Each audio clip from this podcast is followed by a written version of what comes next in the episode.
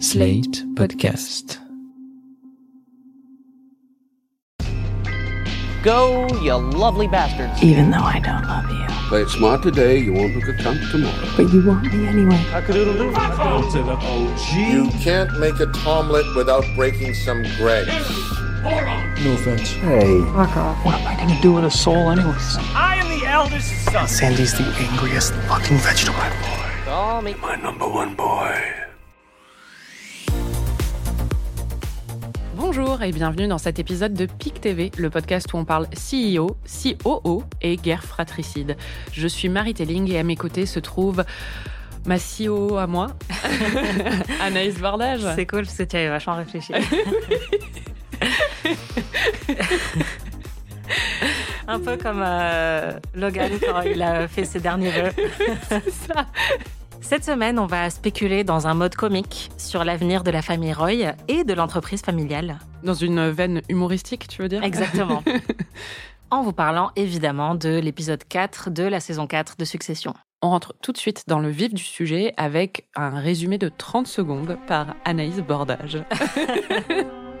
La famille Roy a perdu un membre, mais en gagne un nouveau, puisque Shiv est enceinte. Eh oui, Et surtout, quand Logan est mort, les souris dansent. Tout le monde se lâche lors de la veillée funéraire de Logan. Une veillée funéraire particulière puisqu'elle fait aussi office de réunion du conseil d'administration en vue d'élire un successeur pour diriger l'entreprise. Tout le monde se lance dans la bataille, même Greg, qui avait visiblement bu une grande tasse de déni en se levant ce matin. Ça fait quatre saisons qu'on se demande qui succédera enfin à Logan et remportera ce jeu de trône. Et bah dans cet épisode, on a la réponse, pour l'instant en tout cas, c'est Roman et Kendall. Surtout Kendall. Mais je voulais pas faire de jaloux, donc je me suis dit que j'allais dire que c'était un peu l'épisode de la consécration pour tout le monde. La mère de Willa est intronisée reine des picassiettes, Marcia connasse en chef, et Karl empereur de la constipation. Tout à fait. c'est vrai.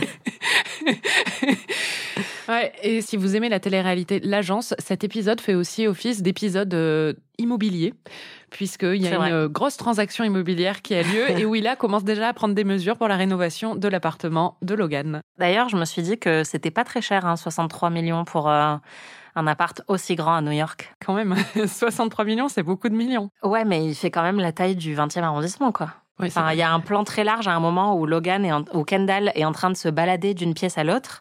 Et en faisant ça, il traverse une troisième pièce qui elle-même fait cinq fois la taille de mon appart. Donc, euh, T'as eu un petit lapsus là, et c'est très révélateur. On va en parler.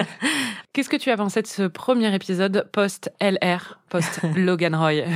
Je l'ai trouvé vraiment excellent. Dès que j'ai fini de le regarder, je l'ai relancé. Ce qui m'arrive euh, quand même très très très rarement avec des épisodes de série, mais là, euh, dès que j'avais fini, j'avais envie de le revoir. J'ai pleuré devant, j'ai beaucoup ri, j'ai trouvé que hum, ils font quelque chose d'assez différent en fait. Enfin, je trouve que ça confirme vraiment l'impression qu'on a sur la saison 4, c'est-à-dire que ils vont très vite dans l'intrigue, ils perdent pas de temps, ils ont compris qu'il y avait une répétition qui commençait à s'installer et qu'il fallait casser un petit peu les codes euh, qui avaient été mis en place depuis plusieurs saisons. Et là, euh, je trouve que c'est juste génial parce qu'ils reprennent la formule euh, insulte à tout va qu'on avait dans les épisodes précédents, mais avec un mode, je trouve quand même assez surprenant.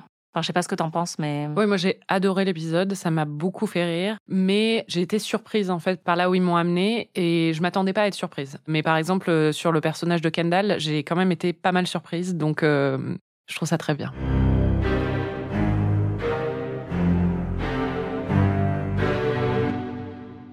On l'avait prévu, les enfants sont déjà en train de se déchirer. Est-ce que ça fonctionne pour toi? Bah en fait, c'est ça qui est intéressant, c'est que moi, je m'attendais à ce qu'ils se déchirent beaucoup plus. Et ce que j'ai trouvé surprenant dans l'épisode, c'est le fait qu'ils réussissent à maintenir une certaine alliance et à s'accrocher au changement d'ambiance entre eux. C'est-à-dire qu'il y a plusieurs moments dans l'épisode où Shiv puis Roman disent vraiment ce qui s'est passé entre nous ces derniers temps, euh, j'y tiens beaucoup et je veux vraiment pas que ça change.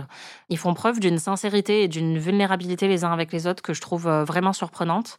Et on va en reparler, je pense, mais en gros, il y a deux scènes qui sont vraiment euh, très importantes pour les trois enfants dans cet épisode. Et la première, c'est celle où ils font une réunion tous les trois pour se dire qu'est-ce qu'on fait? Est-ce que Kendall euh, se présente ou non pour euh, la succession de l'entreprise? Et si oui, sous quelle modalité? Déjà, avant d'en parler, il faut parler du papier qui est au cœur de cette intrigue, c'est-à-dire que Frank, qui est chargé des affaires de Logan, trouve un papier dans le coffre-fort de Logan où visiblement Logan a émis le souhait que ce soit Kendall qui prenne sa succession. Sauf que le papier a de toute évidence été écrit il y a fort longtemps. Après, il a soit souligné, soit rayé le nom de Kendall plus récemment.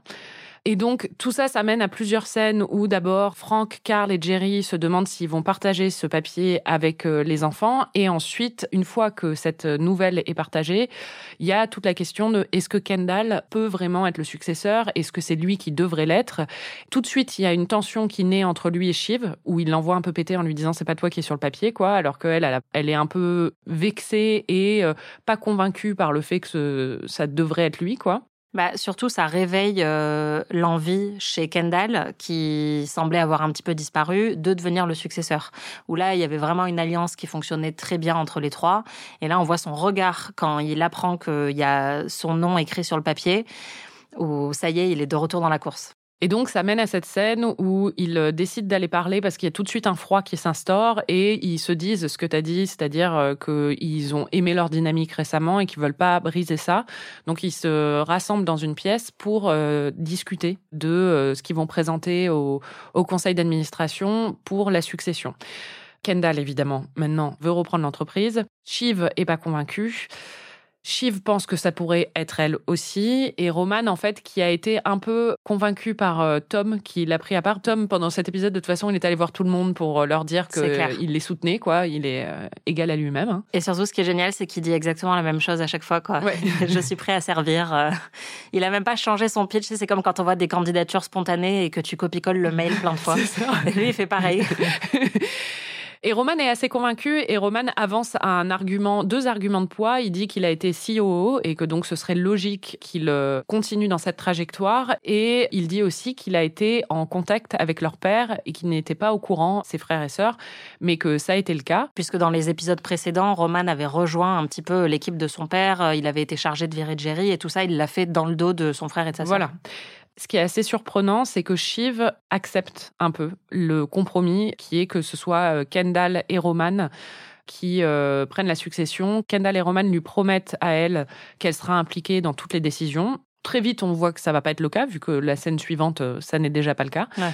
Mais elle accepte à contre-cœur, elle le vit très mal, ça se voit. Mais euh, la situation se règle comme ça dans cette scène, quoi. Vraiment, j'ai pas vu cette scène du tout comme une scène de division. Je trouvais que c'était parfaitement logique en fait euh, la conversation qu'ils avaient, c'est-à-dire que Shiv en plus a une réaction assez puérile où elle dit oui mais moi euh, j'ai fait euh, la revue stratégique à un moment et bon Shiv a vraiment très peu d'expérience et le sa seule expérience c'est une conférence de presse désastreuse où euh, où il y avait Rape Me qui passait en fond. moi ce que j'ai plus de mal à comprendre c'est pourquoi elle a envie en fait de bosser pour cette boîte maintenant que tout ça est fini. Mais en fait je trouve que les arguments de Roman et de Kendall sont très logiques. Et je crois vraiment à la sincérité de ce qu'ils disent à la fin quand ils disent euh, on se promet sur euh, la journée d'hier, ils disent euh, j'ai trouvé ça très émouvant. Sur la mort de leur père en fait, ils se promettent qu'ils ne vont pas se diviser. Et Shiv dit pour moi c'est pas une question d'ego, je veux être impliquée mais j'ai pas forcément besoin que ce soit de manière publique. Et on comprend après que elle le vit pas très bien et qu'elle a peur surtout que ça se retourne contre elle. Mais je pense qu'il n'y a pas que ça qui se joue pour elle, c'est-à-dire qu'on sent aussi que dans tout l'épisode, il y a hum, assez peu de personnes qui sont tristes de la mort de Logan et elle a l'impression qu'elle est la seule. Elle le dit à un moment à Tom, elle lui dit j'ai l'impression que je suis la seule qui a perdu quelque chose qu'elle voulait vraiment. Et elle voit tout le monde jubiler un peu autour d'elle et être euh, prêt à prendre la course à la succession alors qu'elle, elle est en train de faire le deuil de son père. Et je pense qu'il y a aussi beaucoup de ça qui se joue. D'ailleurs, au tout début, elle dit euh, faut pas oublier que pour nous, c'est une journée triste, mais que pour plein d'autres, euh, c'est la course au couronnement. Et en fait, elle réalise que pour ses frères, c'est la course au couronnement. Pour moi, il y a quand même, euh, ils ont tellement été dans une dynamique pendant des années de compétition par rapport à la succession, et cette succession lui a été promise par son père à un moment. Je pense qu'elle a une grosse déception de pas voir son nom à elle sur cette feuille, et je pense qu'elle se sent quand même vraiment lésée. Et par exemple, euh, l'argument qu'ils avancent, c'est logique. Mais franchement, Roman, je l'adore, mais euh, il sert un peu à rien au niveau euh, business. Non, mais il le dit, il a un bon rapport avec Matson et c'est vrai. Moi, euh, je l'ai vécu un peu comme Shiv l'a vécu, c'est-à-dire euh, que je me suis dit, elle se fait exclure, et même si c'est sous un, air de solidarité, les connaissant et connaissant leur passif et tout ça, j'y crois pas du tout, et je crois pas qu'elle y croit non plus. Moi, j'ai trouvé ça surprenant en fait. J'ai vraiment eu l'impression qu'il y avait euh, une grande sincérité entre eux et surtout que en fait justement le fait qu'ils se tirent constamment dans les pattes et qu'ils se fassent des coups bas depuis le début, ça appartient aussi à cette formule qui est devenue très répétitive et au bout d'un moment, combien de fois tu peux reproduire le fait qu'ils se disent on va être ensemble mais finalement on l'est pas, mais en fait si on se remet ensemble mais finalement on l'est pas. Donc je suis sûre qu'il va y avoir d'autres tensions et on le voit à la fin de l'épisode très clair euh, la première tension qui arrive. Mais j'ai pas du tout vu cette scène en tout cas comme quelque chose de malveillant de la part de Roman et Kendall. Je pense qu'ils y croient. Je pense qu'ils croient vraiment au fait qu'ils sont encore solidaires. Mais par contre, on a déjà vu depuis le début de la saison qu'ils ont tendance à exclure Shiv euh, sans même y réfléchir en fait. Oui. Et que ça, ils vont le faire euh, parce qu'elle a toujours été un peu laissée de côté euh, dans la famille et qu'elle a rejoint la course très rapidement.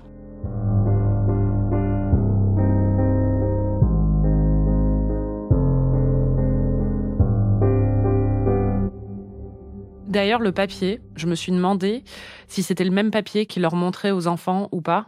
En repassant la scène, j'ai vu que oui, ça a l'air d'être vraiment le même papier. En plus, c'est annoté par Logan et tout ça. Mais il y a un moment qui est surprenant et il joue un peu là-dessus parce que quand Carl et Frank en parlent et aussi avec Jerry après, ils ne citent jamais qui est mentionné sur la feuille. Le seul truc qu'ils disent à un moment, c'est Carl qui dit on va pas laisser cette petite princesse nous ruiner euh, ce qui est en train de se passer. Et en fait, je pense avec le recul qu'il parle de Kendall, mais je me suis demandé s'il y avait pas un autre truc avec Shiv. Je sais pas, j'ai eu un petit doute sur le papier parce que en fait toute la conversation d'ailleurs c'est très drôle, mais Carl commence à évoquer la possibilité que le papier s'envole par mégarde jusque dans les toilettes et que la chasse d'eau soit tirée par mégarde et que le papier disparaisse.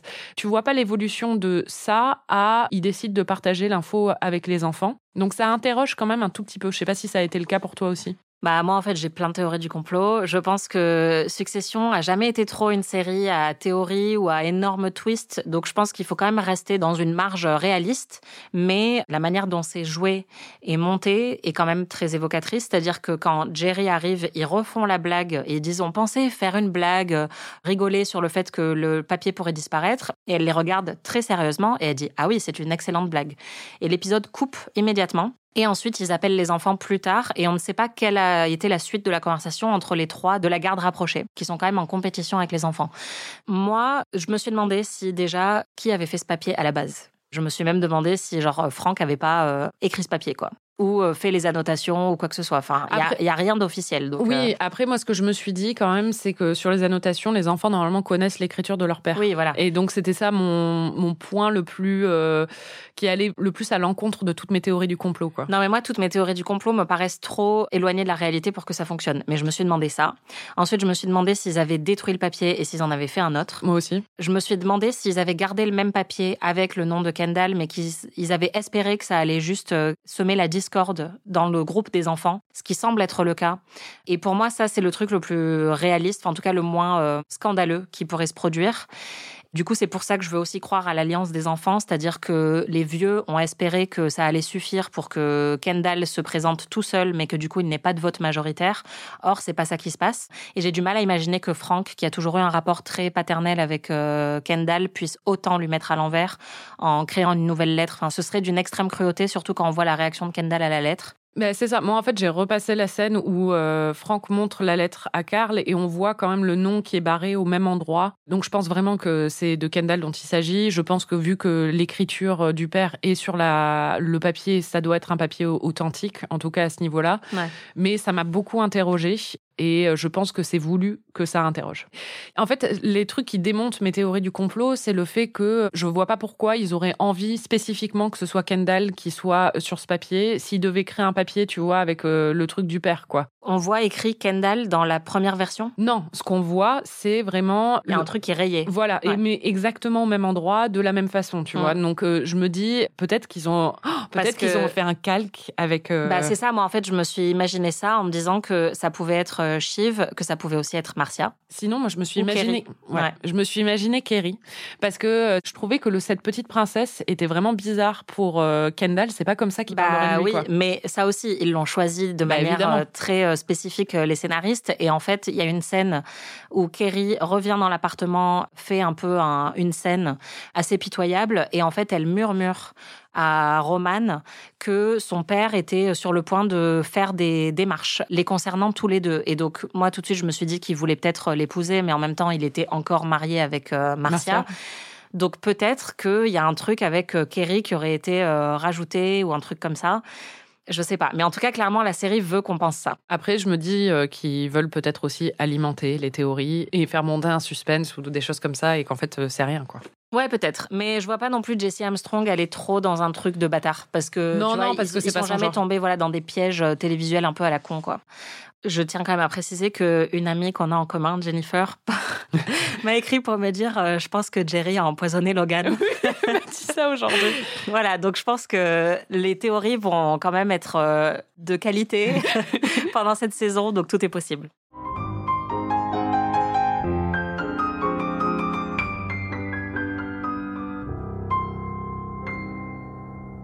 Pour une veillée funéraire, cet épisode est très très drôle. Ouais. C'est quoi la scène qui t'a fait le plus rire? Si on compte le nombre de blagues au mètre carré, c'était la scène où ils sont en train de lire euh, toutes les, C'est pour les ça que j'ai posé cette question ici. Ouais, bah parce que là c'est un enchaînement, alors qu'il y a des blagues excellentes pendant tout l'épisode, mais si on doit retenir une scène comique, c'est ça quoi. Et personnellement, ma préférée, c'est euh, le fait que Logan n'était pas capable de niquer un enfant puisqu'il avait même pas envie de faire un câlin à ses, à ses petits enfants. Oui, ça c'est la chute de cette scène. Ouais. Mais il y en a plein d'autres où en fait euh, il y a Ken qui dit euh, il y a une photo de Logan en train de rire à la une d'un journal et euh, Ken dit est-ce que l'un d'entre vous l'a déjà vu rire comme ça? Et Roman répond seulement si on mettait le feu à un clodo. Euh, Il y en a d'autres où en fait Shiv à chaque fois elle, elle prend des extraits de phrases et elle dit un homme compliqué et Ken traduit euh, lancer des portables à ses employés, un interprète intelligent de l'humeur nationale et euh, Roman traduit euh, ça par il était un petit peu raciste. Toute la scène est comme ça et c'est un ping-pong en fait de répliques très très drôles et en plus il y a ce côté très cathartique de voir les enfants en fait évidemment qui sont dans le deuil, mais ils ont aussi un recul par rapport à leur père et par rapport à la perception de leur père et la façon dont toutes les nécros sont écrites. Et d'ailleurs, à un moment, Shiv dit « Papa avait l'air super, j'aurais adoré le rencontrer ». Ouais. Et euh, franchement, j'ai trouvé que cette scène était excellente sur tout ce qu'elle dit, même sur euh, bah, un peu la... hum, La Bah, sur- philosophie des nécros aussi, quoi. C'est-à-dire la façon dont les nécros sont écrites en général et le fait qu'on a tendance à complètement gommer toutes les aspérités d'un personnage une fois qu'il est mort. Moi, ce que j'ai aimé, c'est le la finesse d'observation sur euh, les enterrements, en fait, et sur euh, une fois le, le choc du décès passé, le fait qu'on rigole beaucoup, généralement, Oui. aux veillées funéraires, qu'on fait des blagues parfois un petit peu de mauvais goût, euh, même quand on a un proche qui n'était pas du niveau d'horreur de Logan Roy. Et en fait, aussi la manière dont certains proches ou certaines personnes manquent totalement de finesse dans leurs condoléances. J'ai trouvé ça très drôle quand Greg arrive et essaye de leur faire un câlin. Et alors, pour moi, le mieux, c'est les Suédois. Qui disent euh, Ah, ça craint. Hein. et ça, je pense qu'on a tous connu, genre, la personne qui dit un truc vraiment bizarre, quoi. Genre, ah merde. Ou, euh, ah putain, ouais, c'est pff, pas facile quand même. Hein. euh. Ouais, et là, a- j'ai trouvé ça, mais génialissime et très suédois. Ouais, puis il y a le côté, ouais, c'était vraiment très très suédois, mais il y a aussi le côté, les gens qui te disent euh, sur quelqu'un dont tu sais qu'il n'était pas forcément super, c'était vraiment une personne incroyable et qui Ouais. te font une espèce d'éloge où t'es là, c'est vraiment pas la personne que j'ai connue. Ouais, c'est clair. Mais forcément, quand il y a quelque chose de tragique qui arrive, c'est comme ça que c'est transformé, quoi. Donc, c'est, euh, j'ai trouvé ça très fin et brillamment écrit, et c'est un moment de complicité entre les trois qui est euh, assez jouissif, quoi. Fuck off. Fuck off. Fuck off. Fuck off. Fuck off. Fuck off. On va passer à notre petit Power Ranking, la nouvelle tradition de PIC TV pour ces récaps de succession. Qui a un stock en hausse? Qui a un stock en baisse? La semaine dernière, euh, tout en bas, il y avait quand même Logan qui était mort. Ouais. Et Shiv Enfin, aussi. pour toi, hein. Non, et Roman aussi en ce qui te concernait. On va commencer par les losers. Anaïs, qui est ton avant-dernier loser cette semaine? Bah, dans Bottom, il y a Tom. J'ai failli le mettre. Ouais, pour moi, euh, c'est pas le plus gros loser de la semaine, mais clairement, bah, il est quand même euh, pas très bien positionné depuis que son protecteur euh, est décédé. Il essaye de se montrer tendre et affectueux avec Shiv, mais elle le rejette complètement. Et puis juste, il est très drôle parce que comment il peut penser que ce soit possible en fait Enfin, on retrouve le tome euh, des grands jours de la saison 1 où il a l'air vraiment de penser que ce soit possible que ce soit lui le successeur de Logan. Mais c'est pour ça que son amitié avec Greg fonctionne, quoi, parce qu'ils ont vraiment le même niveau de, de déni. Et en même temps, Greg vit très très mal les insultes. Enfin, à chaque fois, on sent qu'il est, il est un peu vexé euh, quand on lui dit que non, il n'a pas du tout sa place. Alors que Tom, quand Carl le défonce en lui disant non mais en fait t'es juste un putain de loser qui est marié à une femme qui ne l'aime pas, il est là. Un peu dur quand même, Carl. Mais il se démonte pas et il mange son fiche taco et il est hyper content d'être là en sachant qu'en vrai, il aura pas trop euh, de chance. Et quand hum, Kendall lui dit Je t'aime beaucoup, Tom, bonne chance à toi, j'ai juste trouvé ça génial. C'est qui, toi, ton avant-dernier? Bah, c'est Kerry comme la semaine dernière parce que quand même la pauvre, elle a vraiment pas une bonne semaine. À la base, je voulais mettre Tom parce que mais je me suis dit il faut vraiment que Kerry soit dans ce bas du classement et Oui, je pense bah, qu'on a ça. la même. Je t'ai pour- fait confiance en fait. Je me suis dit que t'allais la mettre à un endroit. Bah, c'est ça. Euh, Kerry, vraiment, là, ça va pas. Autant la semaine dernière, elle était sous le choc et rigolait, mais là, elle n'a pas été invitée à la veillée funéraire de son amant parce que Marcia, qui est de retour, on l'avait prévu, est dans le contrôle et l'a exclu complètement. Marcia lui a préparé une boîte, un sac avec ses affaires qui se renverse quand elle arrive. Elle est en larmes, on ne la laisse pas rentrer. J'ai trouvé Roman très touchant dans cette scène. Ouais. Euh, Pour que Roman ait pitié de toi, c'est que vraiment, euh, il faut toucher le fond, quoi. Ouais, mais euh, elle touche le fond, mais du fond du fond. Alors qu'il y a trois semaines, elle était au top du top. c'est clair. Pauvre Kerry. Et ton plus gros loser, c'est qui? Je pense qu'on doit avoir le même parce qu'il y en a qu'une seule, quoi. C'est Shiv, non? Bah oui. Ouais, voilà. Mais Shiv, alors attends, j'ai fait la liste quand même de tout ce qui lui arrive dans ce- cet épisode. Elle est enceinte, on le savait pas, elle le savait visiblement. Et ça, c'est vraiment une grosse star. Ben, pour elle, visiblement, c'est pas une joie. En tout cas, tu sens que ça la travaille par rapport à la mort de son père aussi, parce que tu sens qu'elle aurait aimé qu'il joue avec ses petits enfants, même si Tom lui dit parce que c'est vraiment quelque chose qu'il allait faire. Tom qui n'est pas au courant qu'elle est enceinte. hein. Bah, je pense qu'il y a une ambivalence euh, dans le fait d'apprendre une nouvelle comme ça alors qu'on vient de perdre son père et en plus alors qu'on est en train de se séparer de son mari, quoi. De ce qu'on comprend, elle le savait, mais en fait, elle a fait une euh, amniosynthèse et euh, comme c'est positif, elle sait qu'elle peut garder l'enfant, donc euh, enfin, sa grossesse est viable. Donc, euh, elle est vraiment enceinte, quoi. Ouais. Et elle est pas qu'un petit peu enceinte. Je me suis dit, ils ont essayé de timer ça aussi parce que euh, Sarah Snook est enceinte, mais je trouve que c'est assez intelligent de faire ce développement dans le personnage de Shiv à ce moment-là. Donc, euh, ça m'a pas du tout choqué, au contraire. Mm. Deuxième truc qui lui arrive, elle est doublée par ses frères quand même, même si euh, ça se discute. Elle pense qu'elle est responsable de la mort de son père. Elle le dit à Tom. Elle a une culpabilité par rapport à ça parce qu'elle pense qu'il il l'aurait pas, parce qu'en fait on apprend qu'il est mort d'une embolie pulmonaire. D'ailleurs, Tom dit que c'est parce qu'il n'avait pas mis ses, ses bas de contention parce qu'il voulait Ouais. séduire Kerry. Mais il a eu ça parce qu'il était dans un avion et euh, Shiv pense qu'il aurait jamais été dans cet avion si ses enfants n'avaient pas ruiné son deal avec Matson. Et le dernier truc, quand même, elle se ramasse la gueule devant tout le monde. De manière euh, magnifique. Bah ça c'est la meilleure illustration de quand tu passes déjà une journée de merde et que là tu marches dans une flaque d'eau ou euh, tu te casses la gueule où il y a vraiment enfin tu trouves plus tes clés enfin le truc atroce quoi. La pauvre. Ouais, rien ne va. Mm. C'est ta dernière aussi. Oui bah évidemment. Hey, get out of jail free card. Another one. On passe au top 2, les plus puissants de la semaine. En deuxième position des winners, tu mets qui? Je mets Marcia. Elle était déjà là la semaine dernière, mais comme il dirait, death becomes her. Donc euh, la mort lui va si bien. C'est clair. Marcia, elle est de retour, elle est dans le contrôle, elle vient de vendre son appartement pour 63 millions de dollars, donc elle va être bien jusqu'à la fin de ses jours. Elle est cruelle à souhait. Elle prétend qu'elle euh, appelait euh, Logan, qu'ils avaient quand même une relation toujours très très proche. Oui, oui, c'était pas vu depuis cette semaine, mais ils s'appelaient tous les soirs pour des, des conversations très intimes. Donc euh, Marcia, elle est dans le contrôle, tout va bien pour elle. Elle vient de perdre son mari, mais il était très riche, donc ça lui va. Toi, c'est qui? Moi, c'est euh, le bout de papier. Je pense que on tient clairement un des éléments les plus puissants de cet épisode. C'est clair, voire de la série. ouais, exactement. Et c'est qui ton number one? Alors en number one, j'ai un ex aequo. J'ai C'est un peu triché ça. j'ai trois winners ex aequo. Ah ouais? J'ai Kendall. Moi aussi. J'ai les lunettes gigantesques de Kendall. Et j'ai la sexitude de Kendall. Oh. Dans mes notes, j'ai écrit d'abord Ken est hot. Et une page plus loin, Ken est tellement hot. Donc je me suis dit que ça méritait quand même euh, le haut du podium. On a une, euh, une amie qui est assez fan de Ken aussi, qui nous a écrit la semaine dernière pour nous dire il était tellement hot dans l'épisode 3, donc l'épisode où il perd son père. Et là, je lui ai dit non, mais tu vas voir dans l'épisode 4 en fait, parce que Ken qui reprend le contrôle, en fait, c'est ouf. Enfin, Jeremy Strong est tellement bon, mais tellement bon depuis le début de cette série. Et là, tout son langage corporel a changé dans cet Ouais. épisode.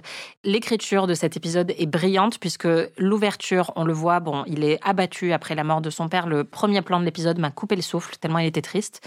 Et juste après, il arrive à la veillée funéraire et là, mais il arrive comme un lion en fait, comme un fauve. On l'a jamais vu se tenir aussi droit depuis des saisons et des saisons. Il a ses énormes lunettes, enfin on dirait comme Pharrell Williams avec les chapeaux, sauf que lui c'est avec les lunettes de soleil quoi. Il a trouvé les plus grosses du marché. Bah il est tellement sexy quand il commence à devenir un petit peu méchant. Moi je l'adore. Bah, c'est mon numéro un aussi, parce qu'il pouvait avoir que lui pour moi. Lui, ses lunettes apparemment et sa sexitude, mais surtout lui. Moi, ce que je trouve hyper intéressant et très malin, c'est qu'en fait, euh, c'est ce qu'on disait la semaine dernière sur le fait qu'ils allaient se sentir libérés, et tu sens que d'un coup, parce que même quand il était dans une position de pouvoir dans la première saison, par exemple, il n'était pas vraiment dans une position de pouvoir. Il était dans une espèce de mania tout le temps, en suractivité. On sentait qu'il était tout le temps au bord de la crise et qu'il était dans une quête de l'affection et de la reconnaissance de son père perpétuelle. Et là, en fait, on a l'impression que Logan, qu'une partie de Logan s'est réincarnée en lui. C'est-à-dire que son move à la fin, alors on va revenir en fait sur cette scène, c'est euh, il y a Hugo, dont la fille a fait quand même un délit d'initié à la suite de, de la mort de Logan. Hugo et euh, Carolina donnent deux stratégies de communication à Roman et à Kendall, et l'une d'entre elles, c'est de trahir leur père, de saccager un peu sa mémoire en disant qu'il était plus dans le contrôle à la fin. Les deux options sont opération on embaume Lénine euh, et opération on chie sur papa. Et tout de suite, Roman dit non, non, on chie pas sur papa, je veux même pas en entendre parler. Ouais, il dit que c'est une option dégueulasse. Voilà, exactement. Par contre, Kendall, on sent qu'il a un petit moment déjà de doute pendant la réunion et surtout, juste après, il revoit, il a pris en photo euh, le papier où il y a son nom. Il regarde le papier et là, j'ai tout de suite compris qu'il se disait qu'est-ce que ferait papa? Et c'est ce qu'il dit carrément à Hugo, c'est-à-dire qu'il va voir Hugo à la fin, il lui dit je veux que tu fasses l'opération on chie sur papa, mais je veux que tu le fasses en scred sans que personne soit au courant. En freelance. Voilà, en freelance. Et il dit c'est ce que mon père aurait fait, et c'est vrai. C'est exactement ce que Logan aurait fait, et on sent que bah en fait Kendall, pour la première fois, a la carrure qu'avait son père au niveau business et peut peut-être en fait vraiment prendre la succession de son père de façon aussi efficace et cruelle que Logan l'avait fait. C'est intéressant parce que comme je suis en train de revoir la saison 1, déjà il y a énormément de parallèles entre cet épisode et le pilote. Et hum, le moment où euh, Kendall est seul face au miroir dans la salle de bain, enfin dans les toilettes, ça rappelle la scène du pilote où il pète un câble après que son père euh, lui ait renié euh, la succession. Et en fait, quand on revoit la saison 1, Kendall, pour le coup, était prêt à commettre une trahison vraiment très très féroce envers non seulement son père mais toute sa famille. Et la seule raison pour laquelle il l'a pas faite, alors qu'il était vraiment en mode requin, c'est parce qu'il y a eu l'accident de Oui. voiture. Et là, c'est vrai qu'on retrouve en fait le Kendall euh, des débuts. Et moi, je trouve ça vraiment génial. Et ce que j'ai beaucoup aimé, encore une fois, c'est que peut-être que je me trompe, mais moi, je trouve qu'il y a une vraie finesse et une vraie ambivalence dans ce choix. C'est-à-dire que c'est évidemment à la fin, c'est un twist assez conséquent. Mais dans la scène où ils sont en train de décider euh, la stratégie de communication, on sent que sa première réaction, c'est quand même de dire euh, non, mais l'histoire du bout de papier, c'est très bien. Donc partons sur ça. Et après, on le voit hésiter en temps réel pendant la conversation avec Carolina et Hugo. Et donc, on, on sent que ça se fait quand même progressivement et qu'il ressent aussi de la culpabilité un petit peu euh, par rapport à ça. Et donc, ça, j'ai beaucoup aimé parce que c'est pas non plus un revirement de Oui, situation oui, totalement. euh, total. Bah, sinon, ça aurait été très surprenant. Mais ce qui est intéressant, c'est que par contre, quand il va voir Hugo à la fin, on sent pas de doute. L'épisode se termine sur le sourire de Kendall, qui est assez glaçant. Ça fonctionne très très bien et je trouve que ouais, l'épisode amène ça de manière euh, vraiment brillante parce que, comme je le disais plus tôt, euh, quand Shiv au début dit pour nous c'est une journée sombre, mais pour beaucoup de gens c'est juste une course à la succession. Et en fait, euh, l'épisode révèle que c'est le cas pour Kendall. Shiv pensait qu'il était de son côté et en fait il est juste là pour gagner quoi. Mais en même temps, sans que ce soit euh, en piétinant tout le monde euh, d'une manière aussi cruelle que d'autres personnages de la série ont pu le faire. Mais c'est marrant parce qu'il y a vraiment, euh, ça rappelle même la méthode de Logan par rapport à Kerry deux épisodes plus tôt. Et je me dis que c'était pas innocent aussi, c'était marrant le truc euh, de Kerry qui fait son casting euh, et qui est loupé. Mais c'est exactement ce que Kendall dit à Hugo en fait. Tu vas le faire, mais tu vas le faire sans que je sois impliqué. Mm. C'est totalement la méthode de son père. Et d'ailleurs, euh, juste euh, ce que tu disais sur leur apparence et l'apparence de Kendall, c'est aussi le cas pour Roman et Shiv. Dans l'épisode 3, c'est un truc que j'avais tout de suite remarqué, où même, bon, il y avait le chignon de Shiv, mais il y avait aussi euh, Roman qui était mal rasé. Enfin, juste personne n'était vraiment impeccable pour ce mariage à part Kendall. Et là, Shiv, elle n'a pas été aussi bien sapée depuis le début de la saison. Et Roman, pareil. Ils sont vraiment tirés à quatre épingles. Et alors, certes, c'est une veillée funéraire, mais euh, il y a eu plein d'autres occasions euh, depuis le début de la saison. Et là, on sent qu'il y a cette renaissance dont tu parlais. Et ça se voit dans le, les costumes aussi du casting. And Sandy's the angriest fucking vegetable. C'est quoi ta meilleure insulte de l'épisode? Ma meilleure insulte, c'est le monologue de Franck. le mono- non, le monologue de Karl, c'est de Karl. Mm. Karl, en très, très, très grande forme Ouais. cet épisode. Il a dû faire caca, mais.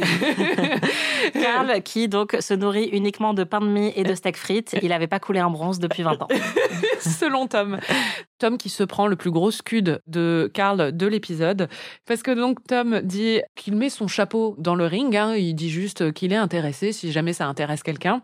Et Karl lui dit, bah, si on devait vraiment, hein, si on devait faire euh, le plaidoyer contre toi, on dirait que tu es un intrus maladroit, que personne ne te fait confiance, que la seule personne qui était de ton côté est mort et que maintenant tu es juste marié à la fille de l'ancien patron et qu'elle ne t'aime même pas et que tu es complètement niqué. C'est un très beau monologue. Il y a une insulte qui est encore meilleure que celle-là et je pense que c'est celle que tu as sélectionnée. Je pense que c'est peut-être la meilleure insulte de Succession, voire de l'histoire de la télé, hein, puisqu'on parlait de la hype un peu trop élevée euh, l'épisode précédent. Enfin, vraiment, en fait, euh, je vais mettre ça dans ma bio Twitter, je pense. C'est Franck qui dit à Greg Tu as une note de bas de page dans les objets divers, écrite au stylo avec un point d'interrogation. Eh bien, moi, ma citation préférée, c'est la réponse de Greg qui lui répond nevertheless, qu'on peut traduire comme euh, et quand même ou euh, c'est quand même pas mal. Ouais. Donc, il a vraiment envie d'être considéré, même Oh, comme une note de bas de page au stylo, dans les objets divers, écrite à la hâte. C'est quoi ta meilleure réplique? Bah, J'en ai noté beaucoup, mais je pense que, en tout cas, il y en a une qui m'a vraiment euh, beaucoup affectée. Je me sens mieux rien qu'en y repensant. Je sais pas, je dois être euh, encore en pleine ovulation, mais euh, au moment où Ken euh, se retrouve tout seul avec Frank dans le bureau et il lui dit mais attends mon père voulait vraiment tu penses que je lui succède? Et donc ils ont un échange là-dessus et en fait il regarde euh, Frank à un moment et lui dit he made me hate him and he died donc il m'a poussé à le détester et ensuite il est mort en parlant de son père et j'ai trouvé ça vraiment déchirant. J'ai trouvé l'interprétation de Jeremy Strong à ce moment-là extrêmement puissante parce que justement, il y a plein d'autres moments de l'épisode où il est très en confiance ou très manipulateur. Et là, en fait, on sent les quatre saisons de blessures qui ressortent d'un coup.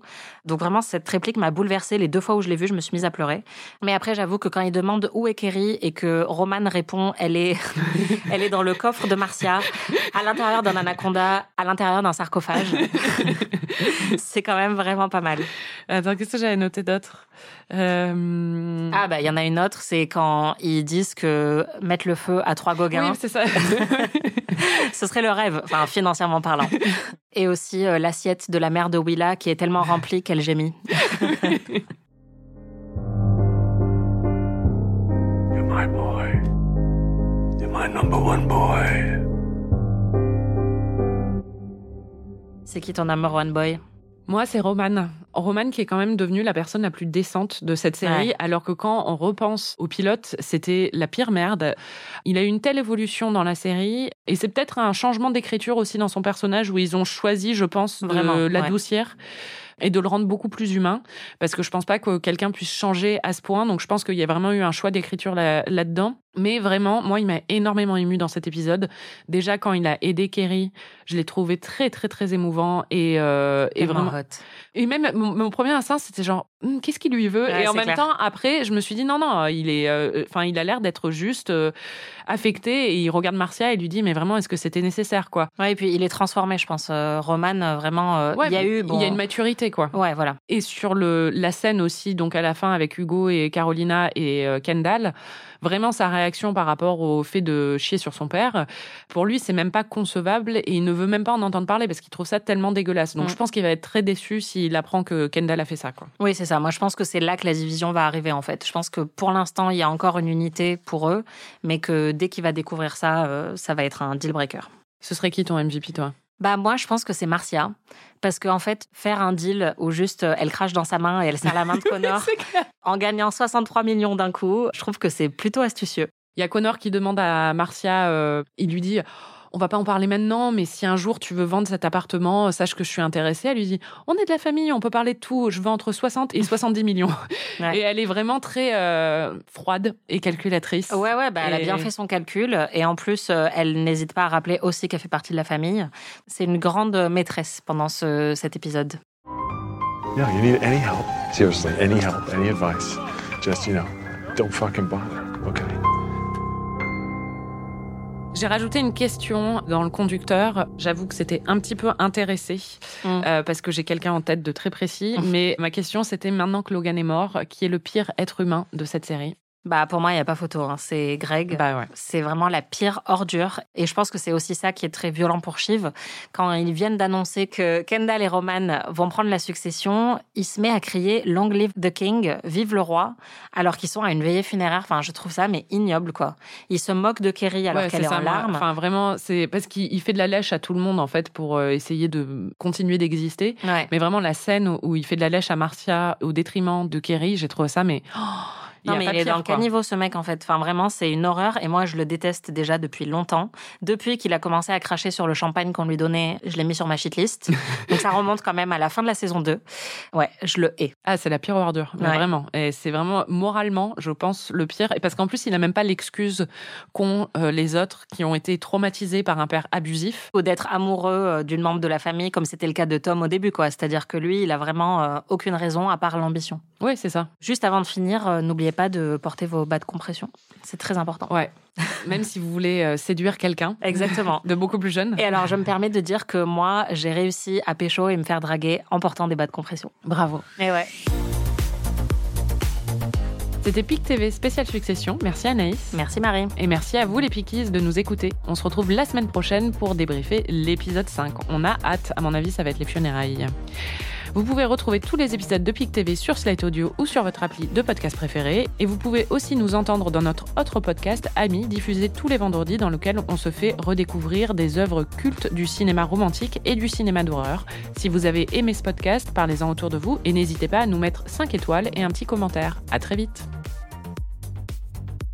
PIC TV est un podcast d'Anaïs Bordage et Marie Telling, produit par Slate Podcast, direction éditoriale Christophe Caron, production éditoriale, prise de son et réalisation Aurélie Rodriguez.